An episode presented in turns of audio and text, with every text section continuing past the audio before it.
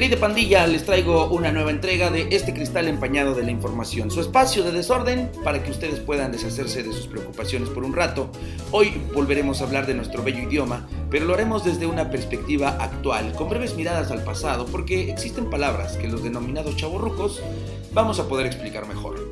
Pero bueno, basta de paja y relleno, vamos a meternos de una vez y sin calzones a la laguna de la babosada. Comenzamos.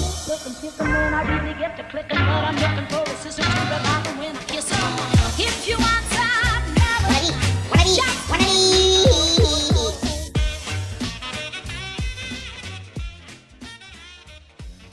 Mis queridos amigos y amigas, a través de la magia de estas plataformas de información donde se aloja su humilde pero sincero espacio, he podido notar que un gran porcentaje de las reproducciones corren por cuenta de contemporáneos, es decir, personas que su edad oscila entre los 25 y los 45. Es por eso que voy a ser muy claro, en especial con los últimos, que estamos dentro de la generación X, los llamados chavorrucos.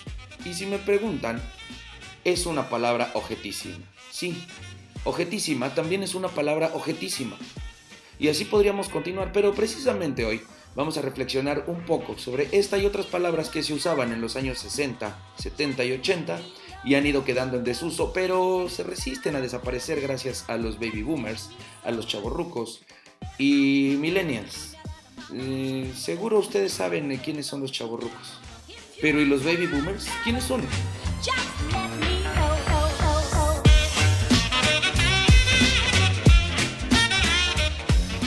Es importante que sepan qué sucede con los nombres de estas generaciones. Les explico esto de una manera más práctica. Baby boomers son aquellas personas nacidas entre 1946 y 1964. Los pertenecientes a la generación X somos los que nacimos entre 1965 y 1979.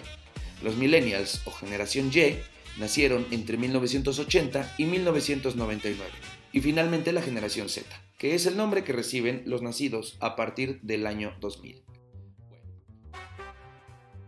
Bueno, ahora que ya sabes a qué generación perteneces, puedes ubicarte en la forma de hablar de ese tiempo. ¿Recuerdas cómo se expresaban las personas cuando tenías apenas 13 años?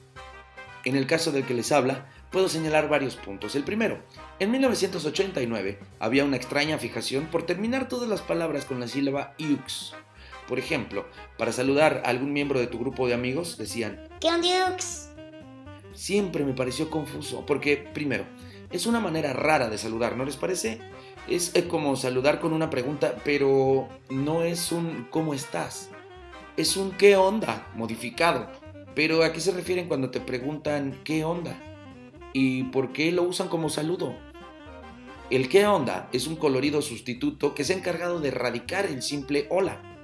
La onda puede ser perfectamente sustituida por un pedo, o decir, ¿qué pedo? Una tranza, o ¿qué tranza? Un hongo, o qué hongo, o un rollo. ¿Qué rollo? Sin afectar el significado de la frase. Pero no, en Guanabí nunca es suficiente. Y necesitamos datos más específicos, así que aquí va la parte técnica cortesía de la Academia Mexicana de la Lengua.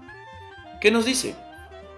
Al igual que muchas frases formadas con la palabra onda, como agarrar la onda, estar fuera de onda, cuál es la onda, ser buena o mala onda, son creaciones propias del lenguaje oral coloquial, por lo que su origen es incierto. Aquí no nos sacaron de ningún pedo. Pero bueno, en textos escritos empieza a utilizarse desde mediados del siglo XX por los escritores mexicanos de la llamada literatura de la onda, que plasmaban un lenguaje más popular y propio de los jóvenes de esa época. Ignacio Trejo Fuentes, por ejemplo, en su artículo La literatura de la onda y sus repercusiones, en tema y variaciones de literatura, señala que los jóvenes, especialmente los capitalinos de la década de los 60, utilizaron como muletilla la palabra onda en diferentes expresiones para referirse a cierta pertenencia, a un estatus determinado o a algún estado de ánimo o correspondencia con una frecuencia, eh, como estar en sintonía con alguien o con algo. Así es posible que uno de los orígenes de la palabra onda y las frases con esta voz hayan surgido de la relación metafórica entre el significado de onda en el ámbito científico, que quiere decir movimiento periódico que se propaga en un medio físico o en el vacío, y el sentido que se le quería dar a los usos de esta palabra en un movimiento cultural específico, como lo señala Margot Glantz en su texto La Onda 10 años después, epitafio o revalorización. Citado en el Centro de Investigaciones Lingüístico-Literarias de la Universidad Veracruzana en 1976, donde explica que la onda se maneja como un elemento sonoro y la utilización del término que se aplica a un tipo de literatura hecha por jóvenes que están en una onda musical específica, la del rock.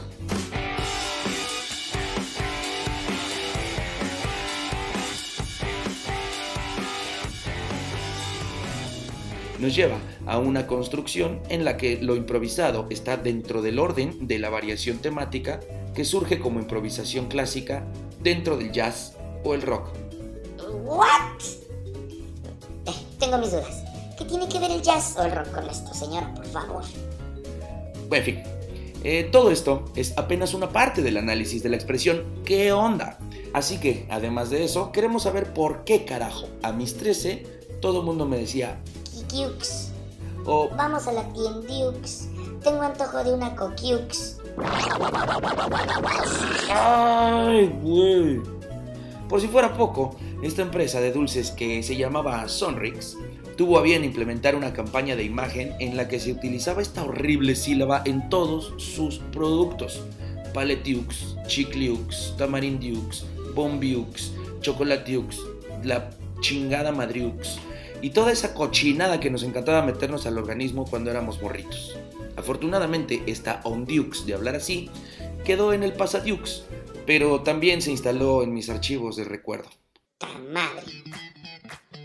Así como se instaló también otro sonido que me perturbaba muy cabrón. Y era esta forma de comunicarse hablando con la F, ¿se acuerdan?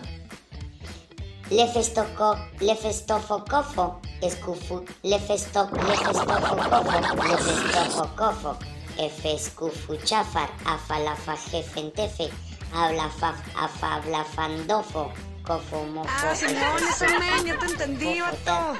Puta madre, qué horror, no mames. Uy, la madre, bueno, a lo mejor algunos se acuerdan de eso.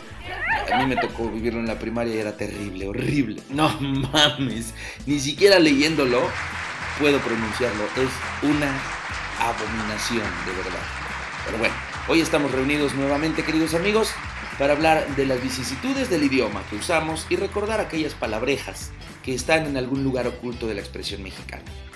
Es evidente que hubo una explosión de estas palabras en cada una de las generaciones que hemos mencionado anteriormente y es que cada avance evolutivo del idioma, la forma expresiva se ha ido modificando o deteriorando, es decir, los baby boomers, que ya dije que son los nacidos entre 1946 y 1964, a pesar de que tenían sus vicios al hablar, la base de su comunicación era de respeto, de la palabra correcta, la educación académica e incluso las formas poéticas o literarias. Pero también decían palabrejas como bodrio, que significa algo mal hecho o feo, y después se convirtió en gacho. O despanzurrado, cuya connotación es la acción de reventar algo que está lleno. También estaba esta palabra que es chaperón. Se le nombra así a la persona encargada de vigilar a las parejas de jóvenes. Para evitar conductas inadecuadas o que anduvieran metiendo mal. Inverde. Esta era una persona joven que aún no le crecía el vello facial. No tenía estopa en el tanque, para que me entienda. Holgorio o vacilón se referían a una fiesta común. Luego se convirtió en reventón o pachanga en los 80 y posteriormente, ya en nuestra era, es un party o una peda. A estas palabrejas se le unen pamplinas, pingo, popov, soponcio, titipuchal, zafarrancho, entre otras. Son pocas ocasiones en las que escucharás estas palabras, sin embargo, a la fecha se han ido modificando y la herencia le quedó a la generación X, quienes también sufrimos un cambio radical en la manera de hablar. Son palabras sencillas, pero que generaron una carga cultural importante, ya que el arrastre de la era hippie y la influencia del idioma inglés crearon términos compuestos o contracciones que eran muy comunes, como cuando bajabas la palabra conecte a necte. Esto cuando se trataba de algún conocido con influencias o negociante de algún tipo de mercancía, ya sea legal o ilícita y esas chingaderas. En anglicismos no escatimamos tampoco. Vinieron y se instalaron términos como troca, gabacha, walkman, disquete, discoteca, paper is nice, guachar, roll, etc. Después tenemos un fenómeno que nadie sabe bien a bien de dónde salió. Pero es que de alguna manera, en los ochentas bajos, parecía buena idea hablar en rimas. Y no solo eso, eran rimas culerísimas. Y sonaban como... ¡Ay, papaya de Celaya! Nada, nada, limonada. Uca, uca, el que lo encuentre se lo emboruca. Botellita de Jerez, todo lo que me digas será al revés. Entre refranes, dichos y frases rimadas era terrorífico. Pues ahora pronovis, usted no diga Fabián que me llamo Genovevo. Como la béisbol, mi niña, ahí les Batman dijo Robin. No se sienta muy de acero, no se sienta muy de alpaca. Que a la hora de los mazapanazos se le frunce el de hacer caca. Nosotros traemos caché, cachete y cachetero. Pues vamos a ver a quién le chilla más la ardilla. ¿Quiere ver de qué lado se gira la pirinola? ¿Quiere ver de qué lado se brinca la riata? Pues vénganos tu Además, estaban aquellos que de una frase de por sí compleja por su naturaleza vulgar, le agregaban un valor musical. Por ejemplo, en vez de decir el típico me la pelas, decían Me la Pérez Prado con Javier Solís y los Panchos. ¿Por qué? ¿Qué tiene que ver una cosa con la otra? Continuamos.